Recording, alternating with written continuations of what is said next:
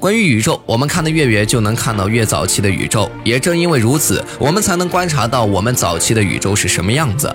那么哈勃望远镜的观测极限为什么只到一百三十四亿年前呢？哈勃太空望远镜是一种环绕地球运行的太空望远镜。一九九零年四月二十四日，发现者号航天飞机在肯尼迪航天中心成功发射。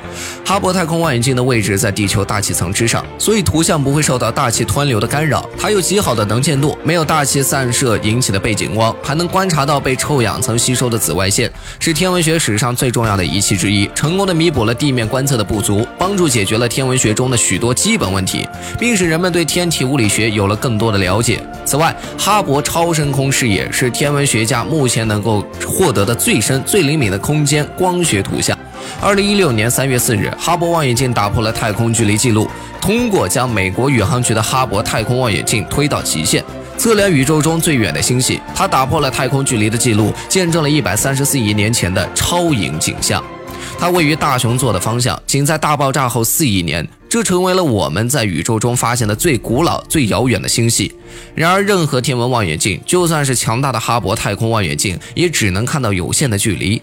哈勃望远镜受到反射镜的尺寸大小、仪器质量、温度和波长范围的限制，以及任何天文观测固有的局限性——时间。在过去的几年里，哈勃发布了一些人类所见过的最令人震惊的宇宙图片。但是哈勃极其狭窄的视野，使得它几乎不可能对遥远的宇宙进行更大、更全面的研究。此外，哈勃的观测也有波长的限制，恒星发出各种各样的光，从紫外线到可见光，再到红外线，这也是哈勃的波长范围。哈勃望远镜的观测波长范围已经设定了一个极限。它只能看到大约四亿年前的诞生的宇宙，即一百三十四亿年前的宇宙。比这更早的宇宙是看不见的。哈勃观测到的最远星系，也就是 GNZ11，它刚刚达到哈勃的观测极限。哈勃在一张深空图像中发现了这个星系，这也是一个巧合，因为附近星系的引力透镜效应起到了放大和增量的作用。此外，哈勃从未见过更远的星系。